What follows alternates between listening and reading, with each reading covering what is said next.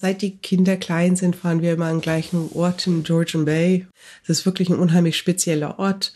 Und eine Freundin von mir und auch meine Schwester oft war dabei und irgendwie habe ich Angst vor dem Trip gehabt ohne Alkohol, weil das war für mich immer mit Alkohol verbunden, eben mit dem Glas Wein am Wasser sitzen und Kindern zuschauen und ich hatte Angst, dass jetzt, wo ich dahin fahre ohne Kinder, dass dieser Ort mich unheimlich triggern würde auch. Ich hatte Angst vor der ganzen Trauer, vor dieser Trauer, dass die Zeit zu Ende ist und das war nicht da. Es war einfach nicht da. Und ich glaube, ich habe Gefühle von Erinnerung falsch einsortiert durch den Nebel vom Alkohol. Weißt du? Das war einfach falsch einsortiert. Herzlich willkommen zu Ohne Alkohol mit Nathalie. Dieser Podcast ist für alle, die ein Leben ohne Alkohol führen wollen.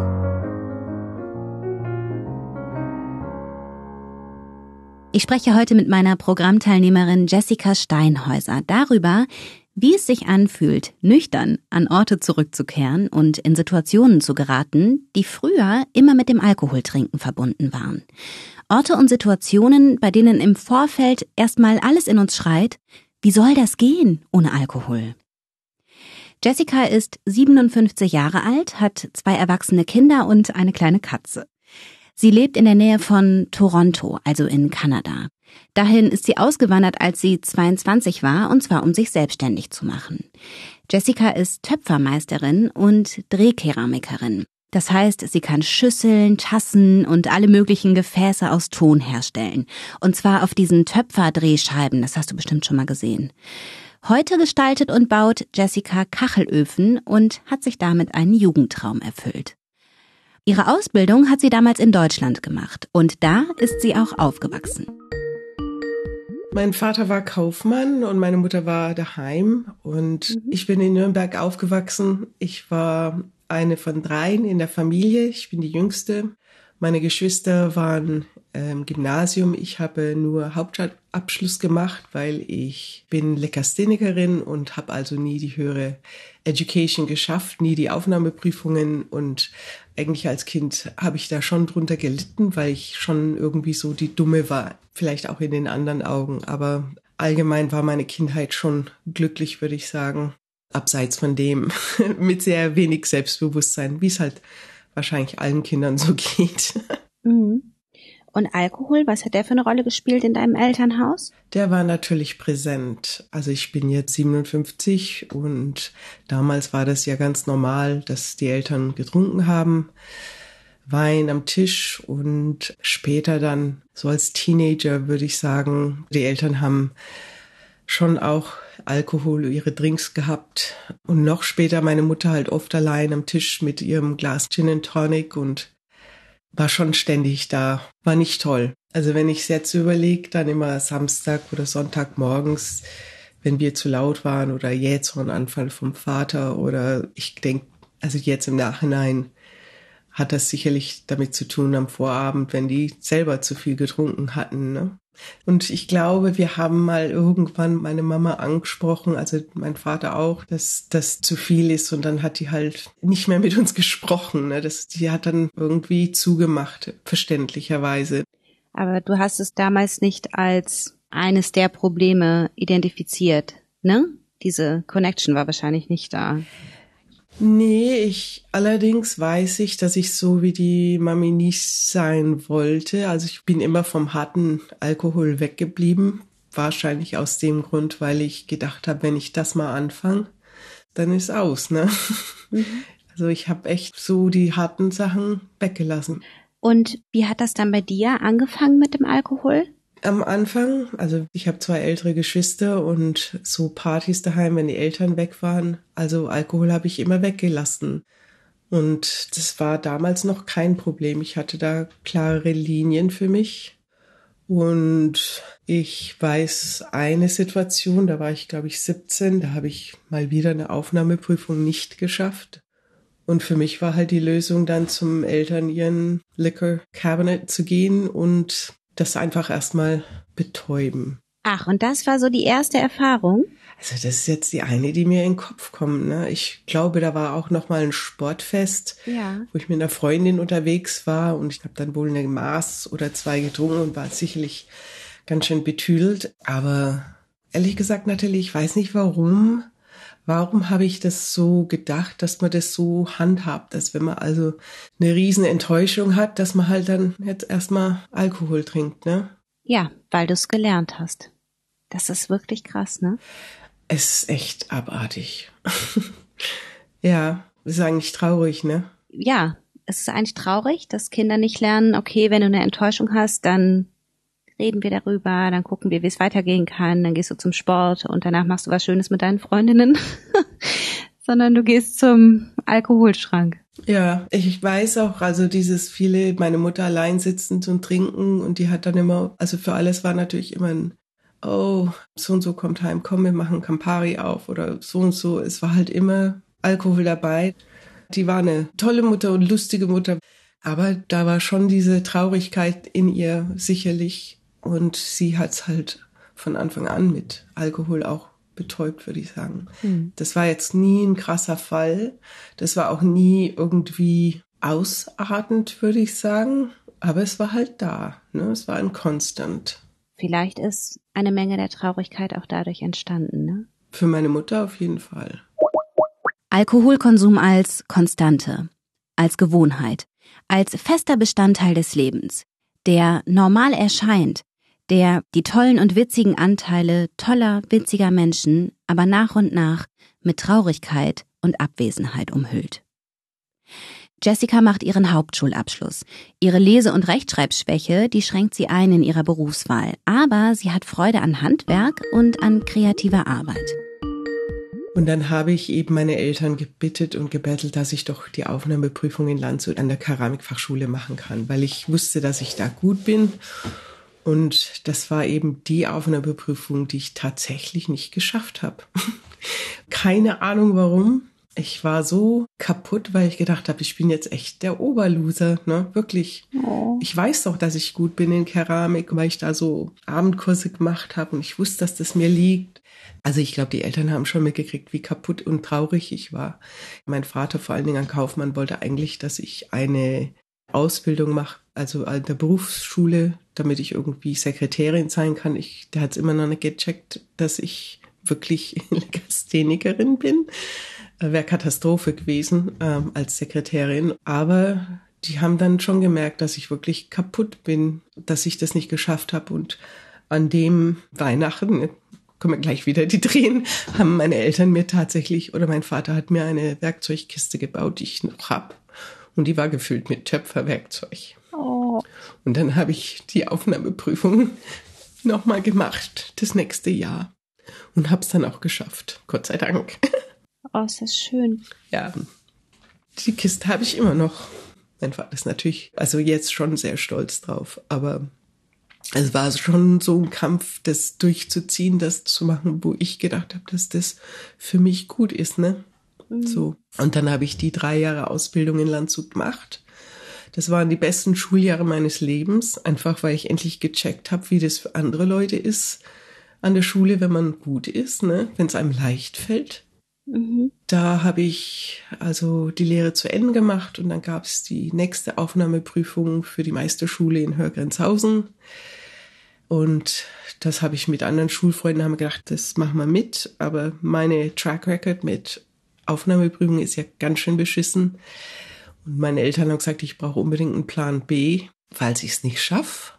War ja auch richtig. Und dann war mein Plan B eben, also wenn ich das nicht schaffe, dann gehe ich nach Kanada und arbeite als Dreherin. Und ich bin gebürtig Kanadierin. Ich bin also in Kanada geboren. Meine Eltern sind damals nach 14 Jahren zurück nach Deutschland.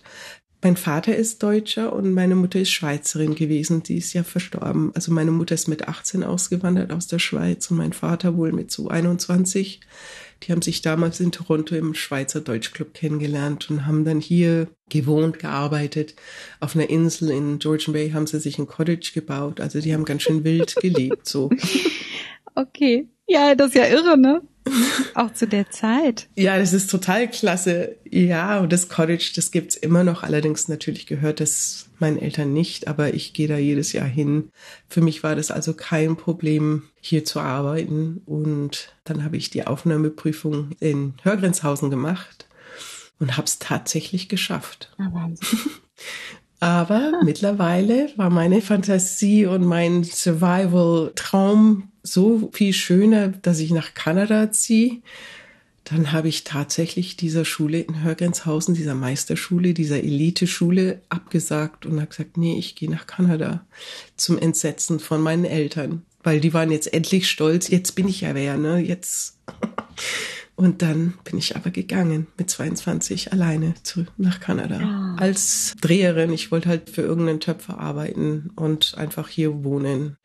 Allerdings wusste ich auch, dass wenn ich mal gehe, dass ich wahrscheinlich bleiben werde. Oder das habe ich später erst gesehen in so meinem Tagebuch, wo ich 14 war, dass ich nach Kanada gehe. Aber das hat damit zu tun, dass meine Mama natürlich immer ihrem Kanada nachgeträumt hat oder nachgeheult. Und ah.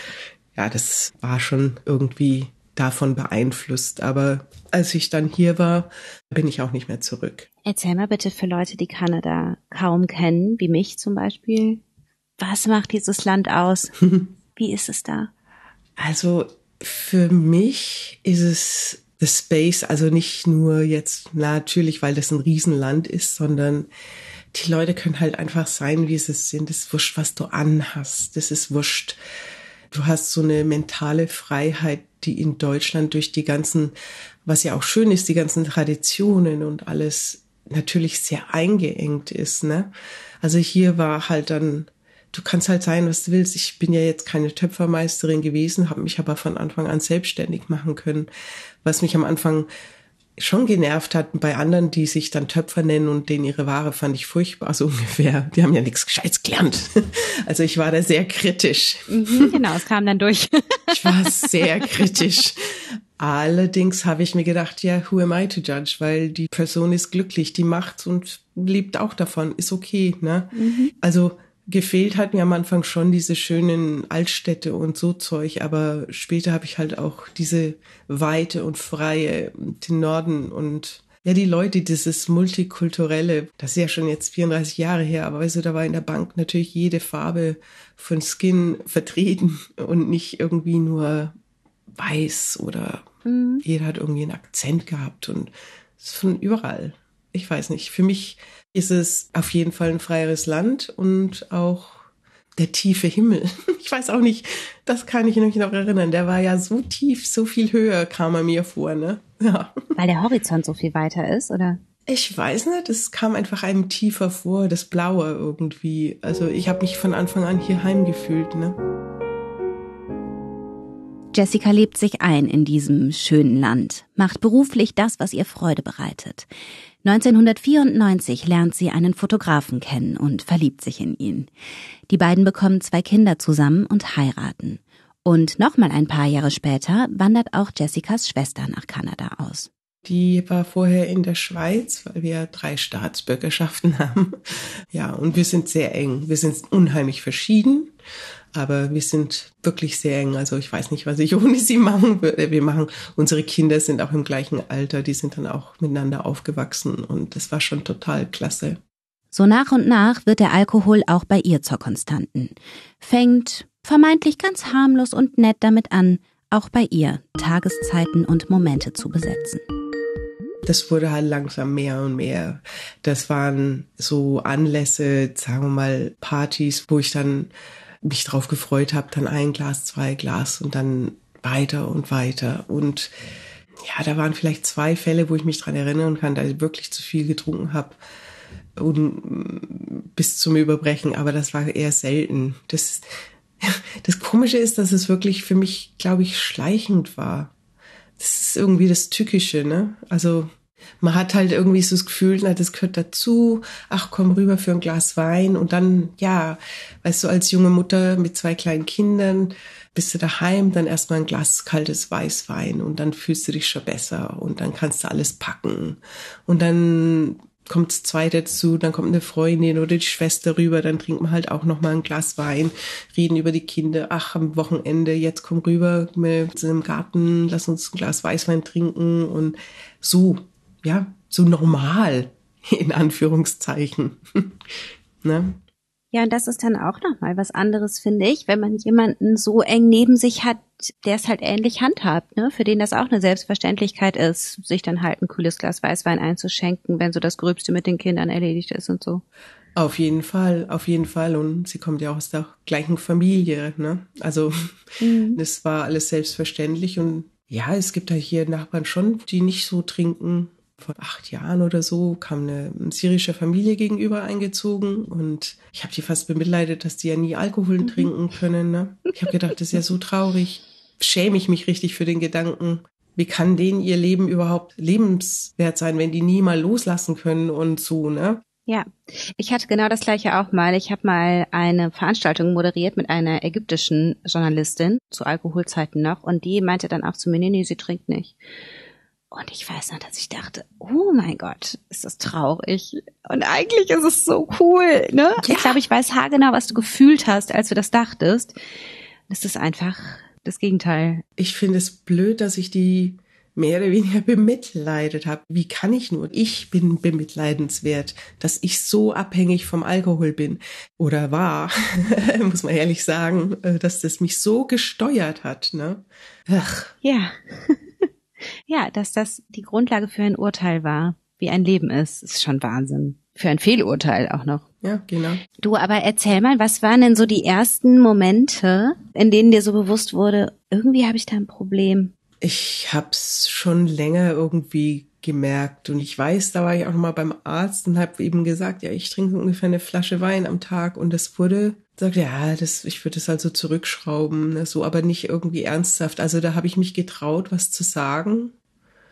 Aber es kam mir nicht so alarmmäßig vor, die Reaktion vom Arzt, ne? Oder war auch nicht.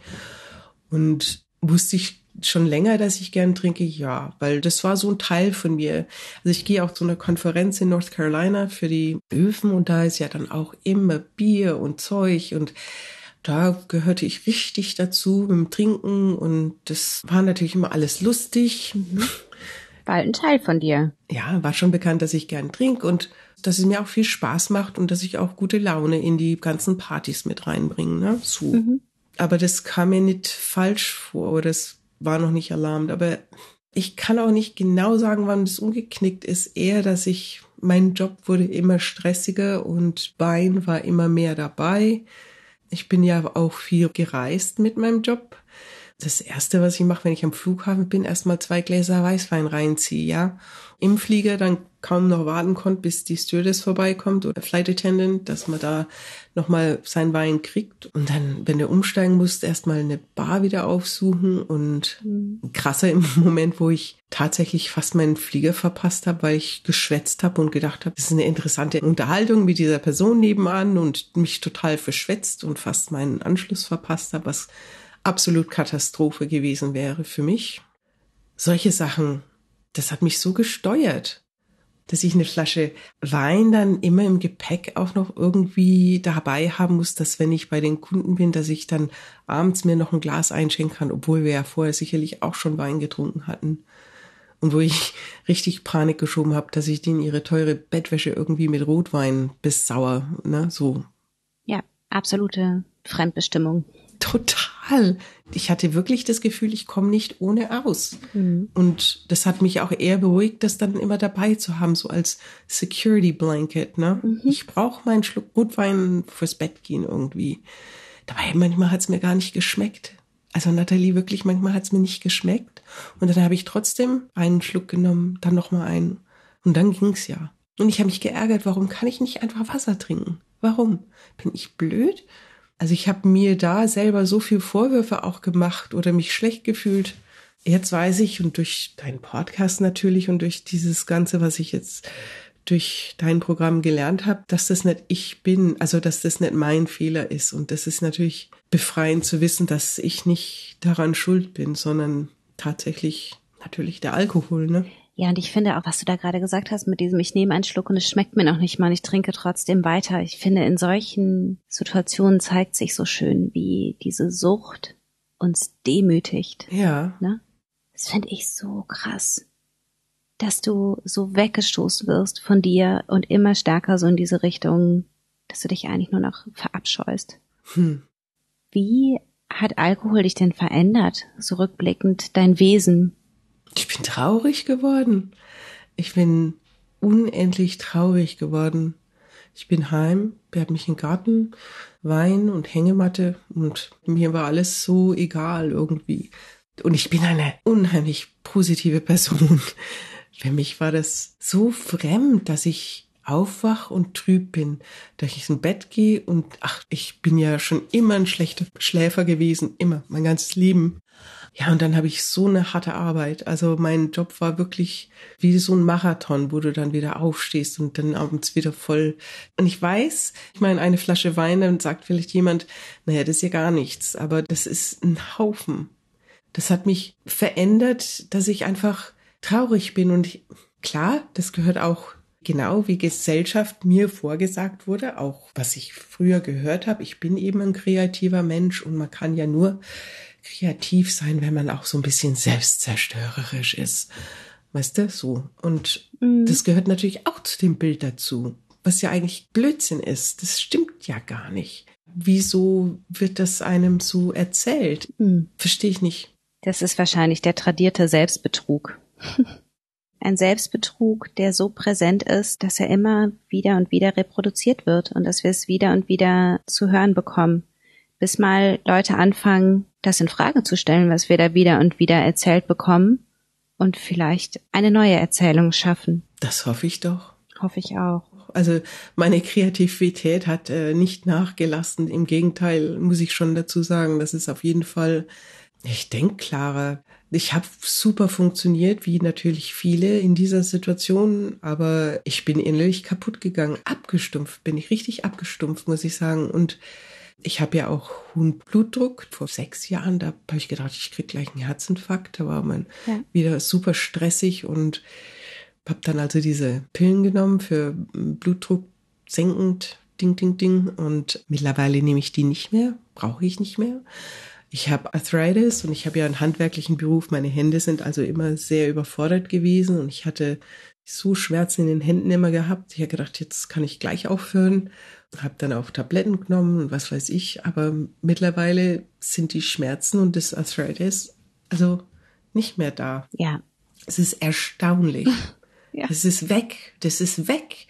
Ich kann wieder mein Bett überziehen oder ich, also das hört sich jetzt blöd an, aber so kleine Sachen haben einfach meinen Händen wehgetan, ne? Und das ist jetzt auch nicht mehr. Das hat sich zum Positiven natürlich verändert, weil ich mit dem Alkohol aufgehört habe. Also ganz klarer Fall. Auch mit den High Blood Pressure Tabletten, ne? Ja, das ist Wahnsinn, wie vieles sich wieder einpendelt, wie vieles wieder heilt, wenn wir aufhören mit dieser permanenten Vergiftung. Das ist wirklich irre, irre. Ich wusste nicht, dass es Vergiftung ist. Wie kann das denn sein? So langsam auch noch, ne? Schleichend. Ja. Du hast schon auch so ein paar Selbstbetrugsschleifen hingelegt, ne? Das kennen wir ja auch alle. So zum Beispiel als du schon wusstest, es ist problematisch, wie du dann noch so probiert hast, dir selbst einen in die Tasche zu lügen, um dem Problem nicht in die Augen schauen zu müssen? Also Selbstbetrügen in der Hinsicht, dass ich, ich habe dann angefangen, nur halbe Flaschen Wein zu kaufen. Und dann fand ich mich irgendwie, das habe ich ja dann unter Kontrolle. Und dann gibt's jetzt bei uns eben so viele Distilleries und verschiedene Gins mit verschiedenen Geschmäckern oder was weiß ich. Und dann habe ich gedacht, das kann ich ja so machen, ich, ich eine halbe Flasche Wein oder halt dann eben ein kleines Glas Gin am Abend. Mhm. Das hat mich dann am Abend beruhigt. Da habe ich dann auch den Wein nicht gebraucht. Aber weil das ja nur so ganz wenig ist und dann auch noch so klar, habe ich gedacht, das ist nicht schlimm, das ist gar nichts. Ne? Das ist ja nur ein kleines bisschen, das ist ja nur ein Schlückchen. Mhm. Und dann hast halt zwei Schlückchen. Ja, und dann bin ich halt alle zwei Wochen und habe dann wieder so eine kleine Flasche Gin gekauft. Ja. Und da denke ich, das geht doch gar nicht. Das ist doch auch blöd. Das hört ja auch nicht auf, ne? Nein, es hörte nicht auf, weil Sucht nicht einfach aufhört, wenn wir weitermachen wie bisher. 2013 dann wird Jessica Kachelofenbauerin. Ihr Job ist toll, aber stressig. Also trinkt sie, weil sie gelernt hat, dann fühlt es sich weniger stressig an. Jessicas Kinder werden erwachsen und ziehen aus. Also trinkt sie, weil sie gelernt hat, dann fühlt es sich weniger traurig an.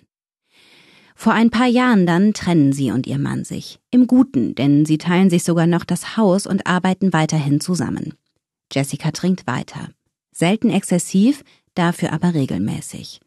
Und sie wird immer unglücklicher mit ihrem Trinkverhalten.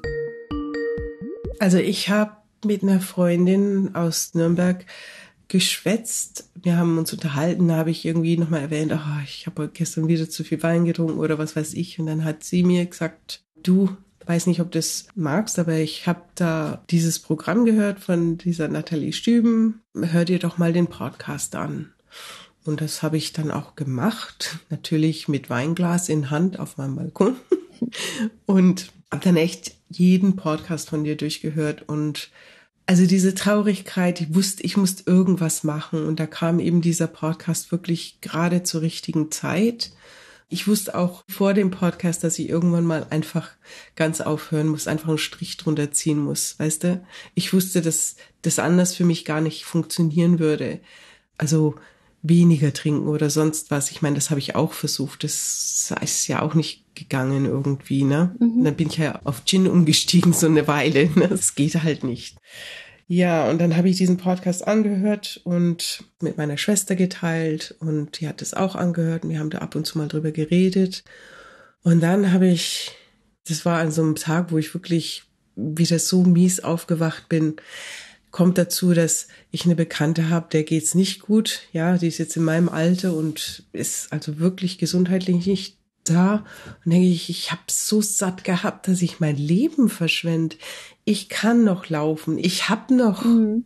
Leben, ich hab's ja noch, ich kann, weißt du, es gibt ja viele, die können dann irgendwie nicht mehr, die sind gesundheitlich nicht mehr fit und ich wollte es halt nicht mehr verschwenden, ne? Ich habe dann auch meine Schwester gefragt, willst du mitmachen? Und sie wollte nicht. Ich wusste, das musste eine ganz alleine Entscheidung von mir sein. Es hört sich komisch an, aber ich weiß, dass wenn das andersrum gewesen wäre und sie hätte mich gefragt, hätte ich es auch nicht gemacht. Ich weiß nicht, ob das schwesterliche Konkurrenz ist oder ich hatte dann, als ich mich entschieden habe, plötzlich Angst gehabt, dass sie das sich gleichzeitig angemeldet hat und eigentlich wollte ich das alleine machen, so ungefähr. Ist das nicht komisch? War das aus so einer Sorge heraus zu scheitern und wieder die Dumme praktisch zu sein, oder? Das glaube ich jetzt mal nicht. Ich wollte es alleine machen. Ja. Außer wir hätten es vielleicht zufällig gleichzeitig uns angemeldet, dann glaube ich, wäre es gegangen. Aber hätte sie jetzt das vor mir gemacht, ich glaube, ich hätte es ihr nicht nachgemacht. Dann hätte ich die Lust verloren. Dann wäre es irgendwie ihrs, ne? So. Mhm. Also bin ich ihr ja fast dankbar, dass ich zuerst das war, ne? Mhm. Wünschte ich, dass es gemacht hätte im Nachhinein? Natürlich, weil es einfach besser ist für jeden, also jeden, den man lieb hat egal wer, ob Schwester, Mann oder Kind oder whatever. Ich wünsche es jedem, damit aufzuhören, weil es einfach besser ist. Also deine Schwester trinkt noch, ja? Sie trinkt noch, ja. Mhm. Sie trinkt wirklich viel, viel weniger. Also das rechne ich ihr schon auch an. Also das ist natürlich gut. Ne? Ja, wer weiß, in welche Richtung. Uh, wer das denn? Deine Katze? Ja, das ist meine Katze Onion. Onion. Zwiebelchen. Wie süß. Das ist eine orange, eine kleine oh. Katze. Oh. Okay, und du hast dann aufgehört? Ja. Und erzähl mal, was hat sich verbessert dadurch, mhm. körperlich und psychisch? Also körperlich eben erstens, dass ich schlaf, ich schlaf wieder richtig, ne? Ich schlaf richtig tief. Dann ich wach auf und freue mich tatsächlich auf einen Kaffee. Und es ist dann nicht am Morgen der erste Gedanke, oh, heute müsste ich nochmal zu LCBO meinen Wein kaufen oder ich freue mich an Fahrradfahren, ich freue mich ja, das sind so vergleichbar dieses als Kind aufwachen und dann, was bringt jetzt heute der Tag? Die kleinen Freude. Ich hätte ja nicht einmal, also ich war ja auf Campen, ich hätte ja niemals campen können in dieser schönen Gegend und ohne Wein. Ich habe gedacht, das gibt's ja nicht. Also jetzt bin ich in so einem tollen Land und dann muss ich unbedingt auch noch beim Campen irgendwie Wein dabei haben oder am See irgendwie am Georgian Bay, dass ich da am Abend da am Wasser sitze und dann Wein trinke und dann mir das alles benebele. Ich habe gedacht, es geht ohne nicht. Dabei stimmt es nicht. Und was hat sich noch verbessert? Ja, ich bin nicht mehr traurig. Ich bin nicht mehr dieses deprimierte, klar gibt's Tage, da geht's mir nicht so gut, aber dann geht's noch mal einen Tag so und dann ist es wieder vorbei und dann stehe ich wieder auf und sag, okay, jetzt mache ich was anderes, mache ich das. Aber die Zeit, die du dir sparst, auch dieses nicht planen müssen um den Alkohol rum und Sorge machen, gibt's da jetzt einen Alkohol? Oder wenn eine Party ist, wo kein Alkohol ist, habe ich vorher gedacht, da brauche ich ja nicht hingehen. So, ne? Das ist doch blöd. Gehst du jetzt hin? Ich gehe weniger auf Partys. Ich mag sie eigentlich nicht. Das habe ich ja auch gelernt. Ne? Ich bin eigentlich einfach gern für mich allein oder in einer kleinen Gruppe mit einer Person oder zwei Personen und dann, oh, dieser Pegel, der dann hochgeht. Ich gehe dann am Anfang hin und habe ein paar nette Konversationen und dann, wenn das alles so laut wird, dann gehe ich wieder. Das ist mir zu laut. Ich bin unheimlich empfindlich auf einmal irgendwie. Das mag ich dann nicht mehr. Du bist jetzt seit über, weit über einem Jahr nüchtern. Ja. Erstmal herzlichen Glückwunsch. Danke. Das ist mega. Total. So, so toll. Ja. Was waren so die größten Hürden und wie hast du die gemeistert? Für mich die größte Hürde war vorher. Die größte Hürde war, den Schritt endlich zu machen. Die größte Hürde war, darum rumzutanzen. Ah, ich müsste eigentlich aufhören oder so. Für mich, als ich die Entscheidung getroffen habe, war ich erleichtert, dass ich endlich darf, dass ich endlich darf. Das war wie so ein Lichtschalter, den ich umgeflippt habe und es ist mir tatsächlich leichter gefallen, als ich gedacht habe. Ich will jetzt nicht sagen, dass es ein leichter Weg war, aber ja, die größte Hürde war die Entscheidung. Ja, weil so vieles relativ schnell besser wird. Ne? Ja, also dieses Abgewöhnen oder dieses Ablenken. Ich meine, ich habe am Anfang so viel geschlafen auch und ich habe mich so konzentriert auf mich. Das war alles anstrengend, aber es war nicht so schwer wie jetzt dem Alkohol ade zu sagen. Also das ist ja wie so eine toxic relationship, wo du dann irgendwie immer wieder hingezogen wirst oder was weiß ich, weißt du? So. Ja. Die größte Hürde für mich war die Entscheidung. Verstehe. Und wie sieht das heute aus mit deinem Selbstvertrauen? Also ich bin viel gehöriger zu mir. Ich kann Nein sagen, wenn ich nicht irgendwo hingehen will, ohne jetzt mich dann irgendwie ah, hin und her zu überscheiden. Soll ich gehen? Verpasse ich was? Oder es kommt sicherlich vielleicht auch mit dem Alter, wo man einfach sagen kann, nee, ich will nicht. Ne? Ich bin jetzt alt genug, ich darf sagen nein. Selbstbewusstsein, ich meine, ich habe eine aufregende Karriere und ich denke, ich bin jetzt ausgeglichener, ich bin ja zufriedener. Ganz schlicht und einfach, ich bin zufrieden. Ich bin mhm. dankbar für was ich habe. Also die Vorstellung, die ich vorher hatte, bin ich jetzt dann diese mittelalterliche Frau, die nichts will als Heim und allein ihren Wein trinken. So war's, wirklich so war's. Ich wollte nichts anderes als ganz allein meinen Wein trinken und am liebsten einfach weiter trinken. Jeden Abend. Das war dann mein Glück. Ne? Netflix schauen und Wein trinken. Richtig bescheuert. Aber es für eine Verschwendung. Also mein Selbstbewusstsein, ich würde sagen, ist, ist okay. ich meine, was für ein Satz ist das? Ich bin zufrieden. Das ist doch fantastisch. ja, es ist auch ein Abschnitt von meinem Leben, wo also die Kinder sind groß. Meine Schwester und ich trauern unserer Zeit der kleinen Kinder natürlich unheimlich nach. Wir fanden das einfach die beste Zeit, ne? Und das ist natürlich eine Umstellung, plötzlich das nicht mehr zu haben. Und jetzt kann ich einfach nur für mich machen, was ich will. Ich bin nicht gelenkt und gesteuert vom Alkohol. Es gibt so viel Zeit und so viel Freiheit. Und man kann in sich reinhören und den Tag so genießen dann, ne? Am Anfang, weil du gefragt hast, was ist eine Hürde gewesen? Für mich war Kochen eine Hürde. Ich koche so gern und das war so mein Happy Place. Mein Happy Place war heimkommen, Flasche Wein aufzumachen und zu kochen. Mhm. Also das ist mir schwer gefallen. Ich habe dann am Anfang gar nicht mehr gekocht. Mhm. Das war zu sehr irgendwie verbunden. Ja, das hat lange gedauert, dass ich da wieder irgendwie reingekommen bin. Klappt das jetzt wieder mit dem Kochen? Macht's wieder Spaß? Ja, es macht Spaß. Ich habe nur keinen mehr, für den ich kochen muss. oder kann. Ich habe ja keine Kinder mehr im Haus. Das ist ja das Traurige. Ja, aber für dich kannst du doch auch kochen. Ja, das mache ich schon, aber ich habe selber so nicht so einen Appetit. Also es kommt schon wieder und dann habe ich auch manchmal einfach keine Lust mehr und das ist auch okay. Also es, es ändert sich halt. Mhm. Es ändert sich halt, ne? Ja, es ändert sich. Und ja, ohne Alkohol fühlst du Wehmut und Melancholie deutlicher. Aber ohne Alkohol bist du in der Lage, sie zu akzeptieren, sie zu fühlen, ohne dich in ihnen zu verlieren, sie zu fühlen und dann gehen zu lassen, um Platz zu machen für das Jetzt, um Platz zu machen für Neues. Für Jessica war das eines der größten Aha-Erlebnisse bisher. Seit die Kinder klein sind, fahren wir immer an gleichen Ort in Georgian Bay. Und das ist eben auch da, wo meine Eltern dieses Cottage gebaut hatten. Mhm. Das ist wirklich ein unheimlich spezieller Ort. Und eine Freundin von mir und auch meine Schwester oft war dabei. Und irgendwie habe ich Angst vor dem Trip gehabt ohne Alkohol, weil das war für mich immer mit Alkohol verbunden. Eben mit dem Glas Wein am Wasser sitzen und Kindern zuschauen. Und ich hatte Angst, dass jetzt, wo ich da hinfahre ohne Kinder, dass dieser Ort mich unheimlich triggern würde auch.